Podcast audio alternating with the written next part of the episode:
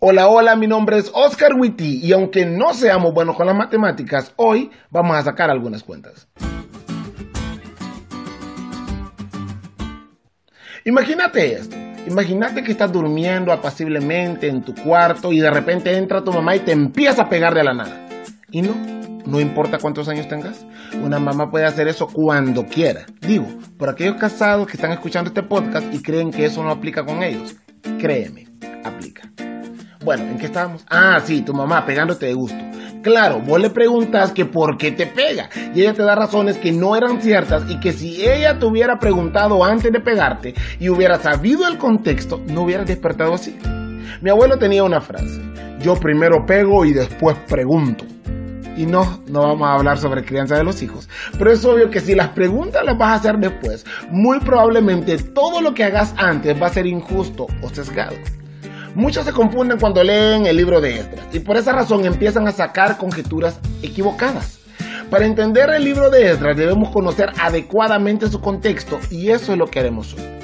Seguramente cuando leíste la historia que Esdras nos relata, te confundiste al menos un poco con el asunto de los reyes.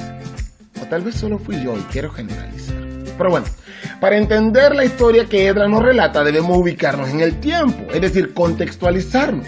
Los judíos estaban en Babilonia por hacer las cosas mal. Y tal como estudiamos ayer, para tiempos de Daniel, ya estaban por cumplirse los años de su cautiverio y no se miraba por ningún lado esperanza de salida. Daniel ora y justo cuando se cumplen los 70 años, el rey Ciro hace un decreto para que todos vuelvan a Jerusalén y reconstruyan el templo. Hasta aquí todo bien e incluso entendible.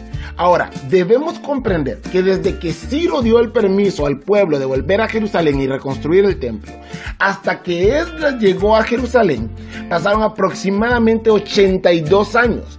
Todo ese tiempo. Sí, todo ese tiempo. El capítulo 4 de Esdras nos da una sucesión de reyes que gobernaron durante todo este proceso. Ciro, Darío, Azuero y Artajerjes. En esta lista de reyes falta Cambises, pero lo interesante es que si bien es cierto, Ciro fue quien liberó al pueblo en tiempos de Zorobabel, Esdras aparece en la escena en tiempos del rey Artajerjes y Nehemías 13 años después de Esdras.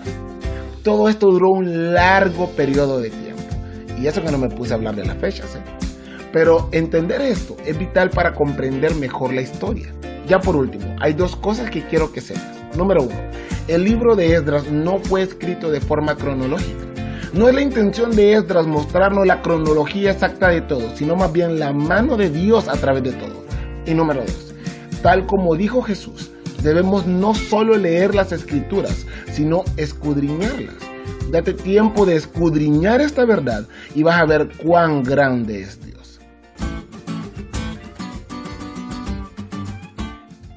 ¿Te diste cuenta lo cool que estuvo la lección?